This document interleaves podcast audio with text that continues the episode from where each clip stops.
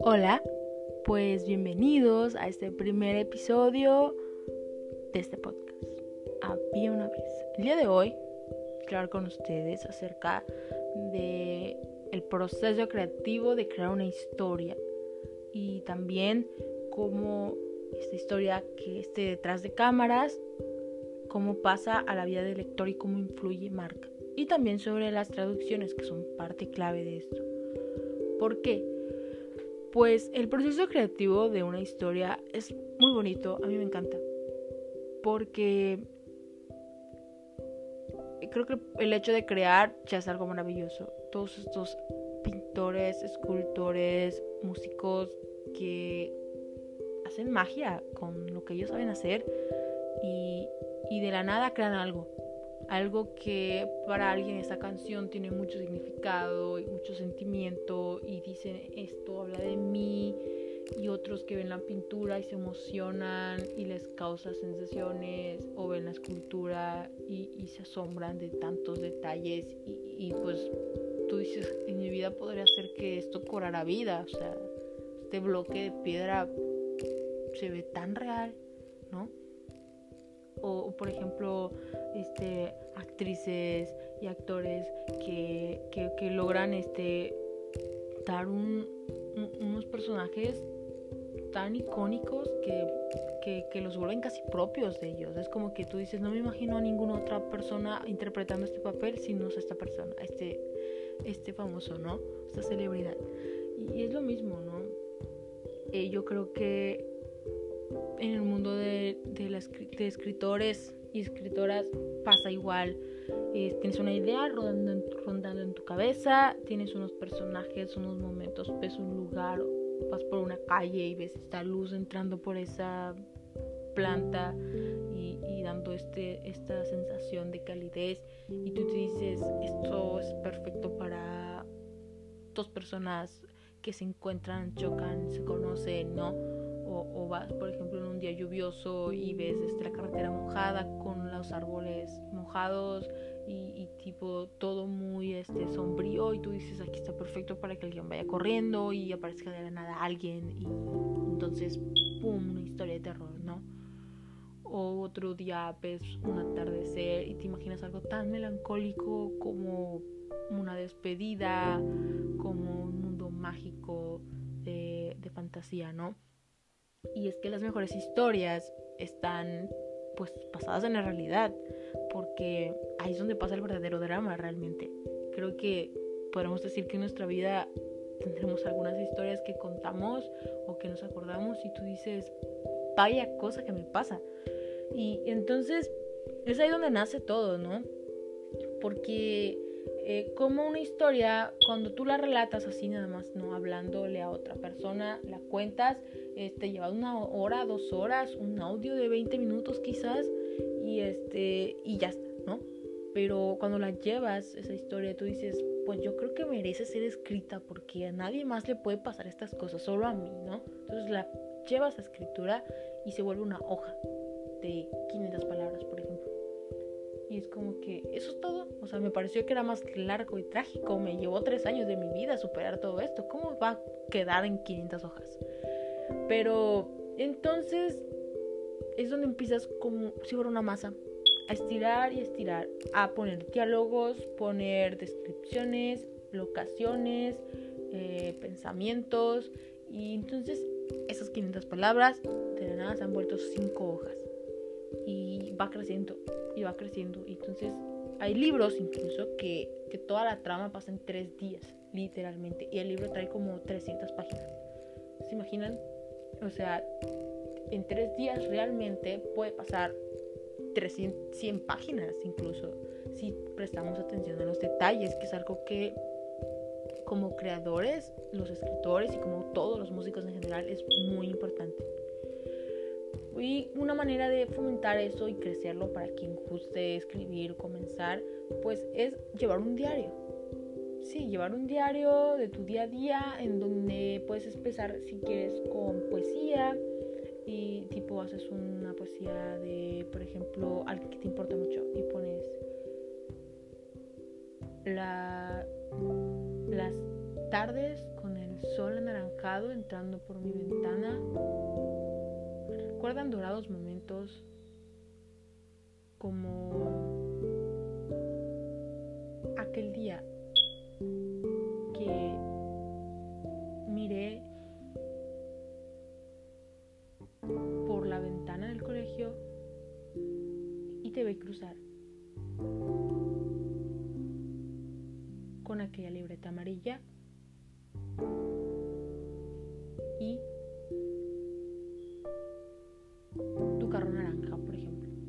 como que este punto podrías empezar así. Este, asociar eh, cosas de una persona, de un personaje, con cosas del tipo naturaleza y todo este rollo, ¿no? Entonces, pues, ¿qué pasa? Empiezas a hacerlo, empiezas a practicarlo día tras día y vas ejercitando esta manera de redactar, de describir, de asociar, ¿no? Este, que después es muy clave. Tú, tienes un diario, si no lo quieres hacer en poesía, lo puedes hacer. Eh, pues relatar como que contar cosas que necesitas sacar de ti, ¿no? Historias pasadas incluso, con que te han contado, que te marcaron mucho, entonces contarlas, ¿no? Como, por ejemplo, y entonces le dijo esto y aquello, pero me miro de tal otra manera, o sea, todo lo que pasa en tu mente, ¿no? Si tienes algo muy marcado, por ejemplo, una ruptura, eh, ese día, por ejemplo, así, era de noche, quizás la noche más fría, me miró. Yo esperaba una respuesta y la esperanza crecía en mí. No tenía abrigo, porque ella me abrigaba, pero al momento que lo vi, decir esas palabras con la mirada fría, comprendí que la fría no era la noche, era su alma, y se fue sin darme más explicaciones. Y hoy, tres años después, lo puedo ver frente a mí, comprando un café sin siquiera nadie más que en la mujer que está a su lado. Y me doy cuenta que nunca lo he podido olvidar. Por ejemplo, eso fue algo que pudo haberle pasado a alguien. Alguien que se encontró a su ex en, no sé, comprando un café y al lado había una tienda de comida y tú fuiste a comprar comida y te encontraste a tu ex comprando, pero pues andaba con su novia y entonces es como que, híjoles, ¿no?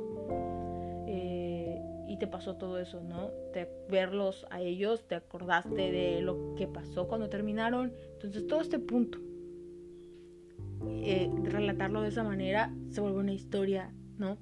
Y eso ayuda a ir practicando. Entonces cuando llevas todo este proceso, no sabes hasta qué punto eh, volverlo muy personal. Porque después creas unos personajes que te duele tanto hacerles daños como de que, Ay, es que va a sufrir mucho si le digo esto, ¿no? O luego, pues, que no te importe nada y lo vuelvas completamente horrible el personaje. Pero, porque a veces, a veces, este, nos, nos nos enfocamos mucho, nos proyectamos mucho en los personajes y es como que tú dices, por ejemplo, eh, el personaje que se va a llamar Sebastián, lo voy a describir como mi ex, un ejemplo, tomando el ejemplo del ex, ¿no? Eh, y entonces va a ser el personaje malvado de la historia, va a ser alguien despiadado, alguien que no le importa el corazón, ¿no? Y a Paula voy a ponerle que esa va a ser, va a ser como yo, va a ser la inocente, la que le duele todo y la que sufre, ¿no? Pero entonces, eh, cuando empiezas a, Pues tienes que darle transformo a los personajes, ¿no? Y cuando empiezas a poner, bueno, pero ¿por qué Sebastián es así? ¿No? Entonces te empiezas a crear una historia y a Sebastián puede ser una historia real o puede ser una que vaya más acoplado al, a la descripción del mundo este que estás creando, ¿no? y entonces te das cuenta que cuando la gente lo lee odian a Paula. Y tú como que, pero ¿por qué? Si Paula es la víctima, ¿no? eh, y la gente se identifica tanto con Sebastián y, sufren que Sebastián sea así y justifican las acciones de Sebastián y tú como que, pero ¿cómo va a ser? Sebastián es el malo, eres el, el, que le hizo daño a Paula, ¿no? Pero no. Porque, y ahí va a haber muchas personas que van a ser Team Paula y otros Team Sebastián. Y no, pero es que Paula no merecía esto. Sí, pero Paula, mira lo que le dijo y no sé qué. Entonces, como que es muy, muy, muy curioso ver cómo se crea todo este mundo, ¿no? Y entonces, así es como pasa este, este proceso, ¿no? Y uno como lector, ¿no? Le, ¿qué, ¿Qué le ocasiona leer esas historias tan humanas? El hecho de identificarse, de identificarse a manera, porque yo creo que todo el mundo ha tenido un ex innombrable, todo el mundo ha tenido una ruptura muy marcable, entonces, ¡pum! Lees esa ruptura entre Paula y Sebastián y, probablemente no fue el diálogo con tu ex así, pero el momento, tal vez eh, la sensación o lo que pensó Paula o, o cómo se llama o, el dolor que se fue o, no sé, algo que pasó en ese momento que lo escribiste hace que te acuerdes tú y, y llores con Paula o justifiques a Sebastián o le digas y le grites a Sebastián, pero ¿por qué no te regresas? ¿no? Y cosas así. A mí personalmente me pasó con un libro que había escuchado grandes, grandes, grandes, grandes expectativas de él. Todo el mundo hablaba maravillas de ese libro. Y yo decía, bueno, pero tan perfecto no puede ser. Y, nadie daba muchos spoilers, me, costó encontrarlos. Y entonces, ¿qué pasa? Cuando me busqué en el mundo de los spoilers Facebook, me encontré uno gigante y yo dije, vaya, pues ya me ya, ya, ya perdí creo que toda la emoción del libro, creo que esto era lo más inesperado. Pero no, había más cosas. Pero el hecho de empezar a leerlo, porque lo compré, yo dije, lo tengo que tener ya, ¿sabes? Tengo que saber, tengo que saber qué pasa, cómo pasa todo esto. Y lo compré, me llegó, tenía unos libros postergados aquí tenía que leer antes en otras fechas, los dejé de un lado. Yo dije, estos pueden esperar, este no. Porque usualmente los que compro es como que se van almacenando en la cola y los que tienen más tiempo ahí son los que más leo, ¿no?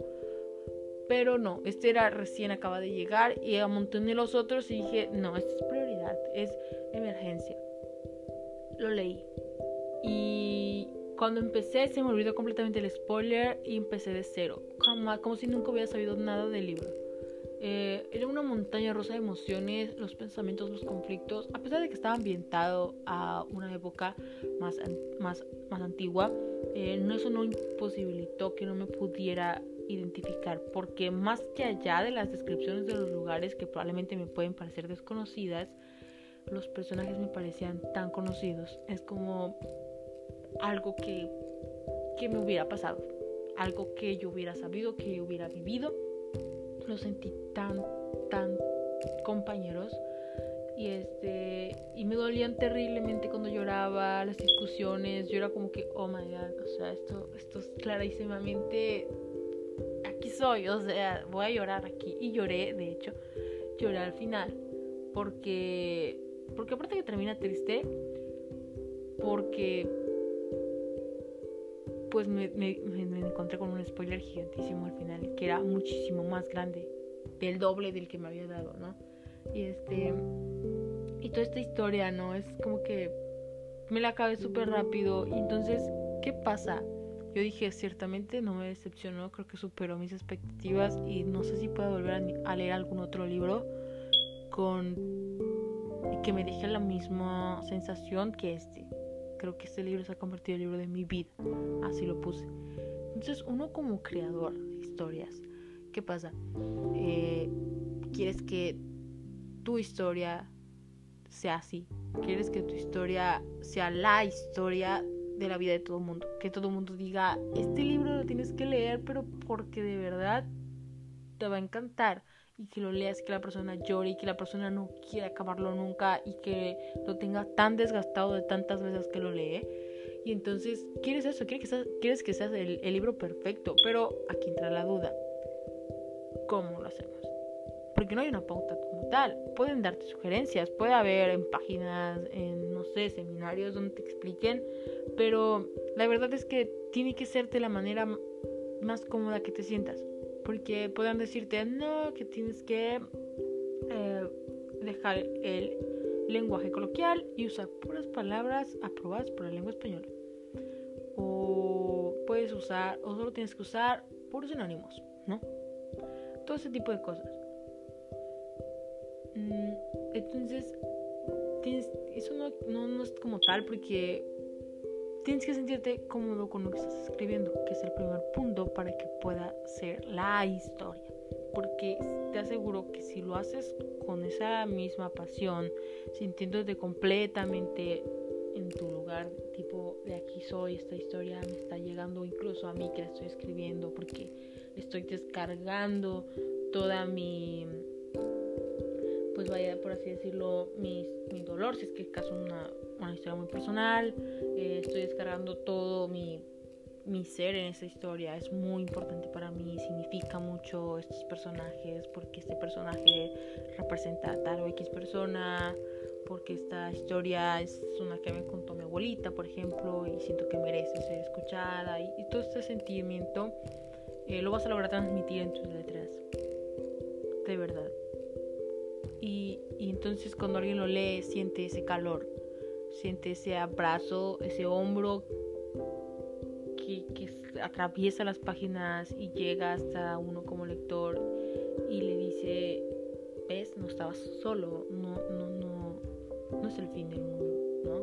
Ah, yo también lloro, ¿no? Entonces como que es algo muy mágico ese momento en donde puede ser que tú lo estés escribiendo hoy y en el momento en el que llegue a las manos de alguien hayan pasado 10 años o más tiempo y, probablemente tú ni sepas quién es esa persona porque puede encontrarse al otro lado del mundo o no sé, hasta hasta hable otro idioma y entonces llega, llega, siente ese abrazo por parte tuya al escribirlo y se rompen las barreras. Es como que viajas tú hasta allá y después te enteras que te empiezan a mandar eh, este, cartas, te empiezan a mandar sus historias contándote cómo les cambió la vida su libro y es donde te das cuenta, es el libro perfecto, ¿no? Y, entonces, regresando a cómo sabes, cómo llegas hasta a volverlo el libro perfecto. Bueno, pues básicamente, como mencionaba, tú no sabes hasta qué punto tienes que ser tan descriptivo tan, tan este, describir tanto los lugares, los momentos, si quieres que sean mucho diálogo, que sean eh, capítulos muy largos, eh, que quieres que tenga mucho drama, mate el que ya, tiene, ya tenía, eh, si quieres que hayan muchos personajes, si quieres un montón de cosas, ¿no? Yo siento que para esto pues empiezas básicamente tú tienes una idea, ¿no? Ese ataque de productividad a las 3 de la mañana y empiezas a, a botar todos como tipo un vómito de ideas, una lluvia de ideas gigante. Empiezas a escribir todo en computadora o en, lápiz, todo, todo, todo lo que te venga, los diálogos que sé que te han venido a la mente, los momentos, los lugares donde crees que sería perfecto, los personajes, como quieres que sean y todo este rollo, ¿no? La trama y así. Y como si fuera un postre, lo dejas reposar. Lo dejas reposar, enfriar y después cuando vayas a pulirlo lo vayas a llevar ya a un formato tipo agarras la computadora y empiezas capítulo 1 y empiezas así empiezas a tomar todas, estas ideas que hiciste ese día que pueden haber pasado tres días o una semana o un mes incluso o más desde que lo escribiste a las 3 de la mañana hasta el día en el que ya lo estás llevando a formato. Entonces eh, empiezas a escribir escribir y te vas dando cuenta a veces le vas a ir agregando cosas pero siempre hay que tener muy claro cuál es lo que, qué es lo que quieres transmitir, ¿no? Tu esencia, tu historia principal, es el núcleo de la historia. Podrás agregarle el mundo de la fantasía, los poderes, pero hay una historia detrás de todo eso que tiene que ser contada, que fue la que te nació, la que te, te hizo escribir eso a las 3 de la mañana. Esa es la historia que no debes de perder. La puedes pulir, la puedes mejorar, pero no pierdas nunca esa esencia, porque eso es lo que te va a ayudar a ti a pues, por así decirlo, darle sentido. Esto es sobre lo que va a girar la rueda. Entonces, pues incluso hay personas que ya tienen preparado su final súper dramático, ya tienen los personajes o ya tienen la trama y sobre eso empiezan a darle a bueno, como que para que pase esto, ¿qué tienen que hacer los personajes? Pero es muy importante tener de dónde agarrarse, ¿no? Porque si no lo tenemos, ¿qué pasa? Sucede que nos perdemos, porque como vamos escribiendo más ideas nos vienen llegando, porque nos emocionamos, nos perdemos en este mundo que creamos y es muy probable que pierdas la esencia de la historia y ya no sepas para dónde vas y la llevas para todos lados. Tipo, el que era bueno lo volviste malo, pero ahora es bueno, pero era malo porque era bueno, o era bueno porque era malo. Es un montón de historias que, que vas perdiendo y entonces ya ese personaje no tiene esencia, ¿no? Pero entonces, que es muy importante, como mencionó, tener el núcleo de cada cosa. Muy vital y muy importante es eso, demasiadísimo.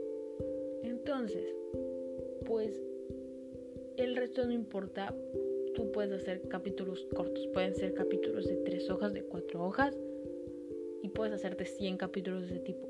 Pero no metes relleno si no es necesario. O sea, si tú sientes que ya dijiste todo lo que tienes que decir por este capítulo, ya está, déjalo ahí.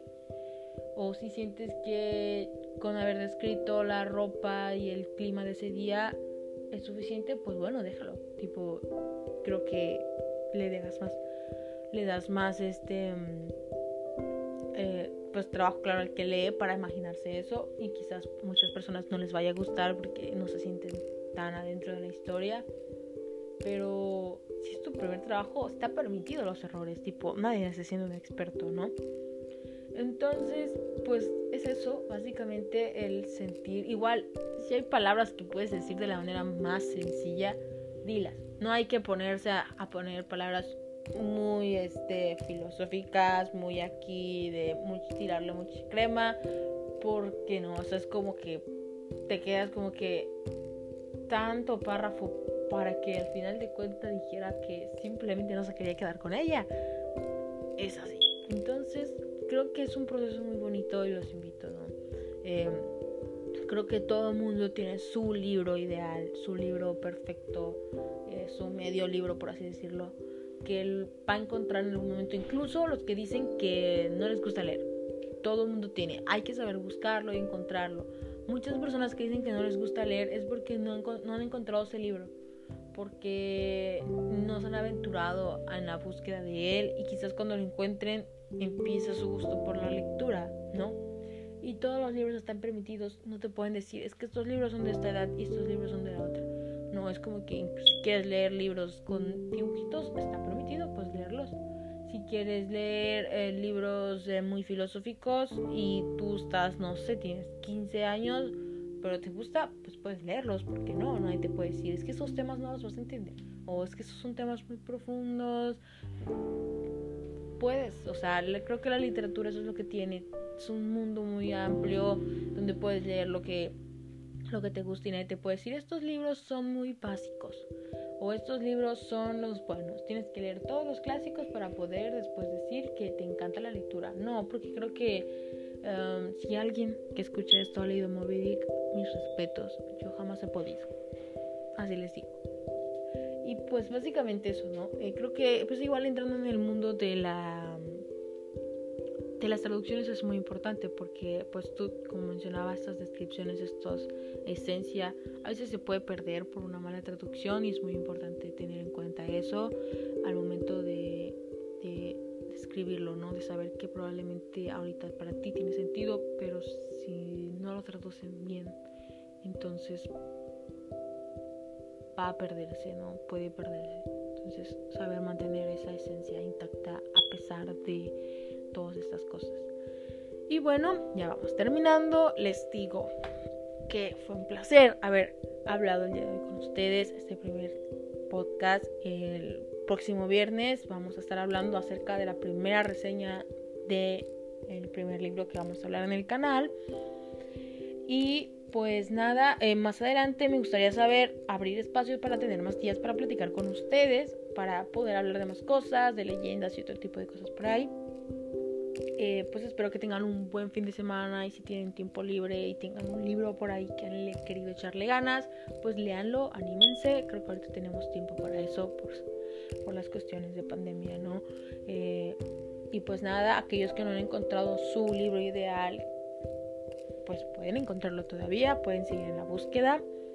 Y nada, pues eso ha sido todo por el día de hoy. Nos vemos el próximo viernes. Eh, estaré subiéndolos como a las 8 igual, como a esta hora más o menos, 8, y media, para que así puedan leérselo ya en la noche más con calma, ¿no? Y pues así, más adelante veré si puedo habilitar las, eh, los mensajes de voz para que ustedes me puedan sugerir libros, me puedan sugerir este, historias o cosas que podamos interactuar un poco más. Entonces, pues nos vemos.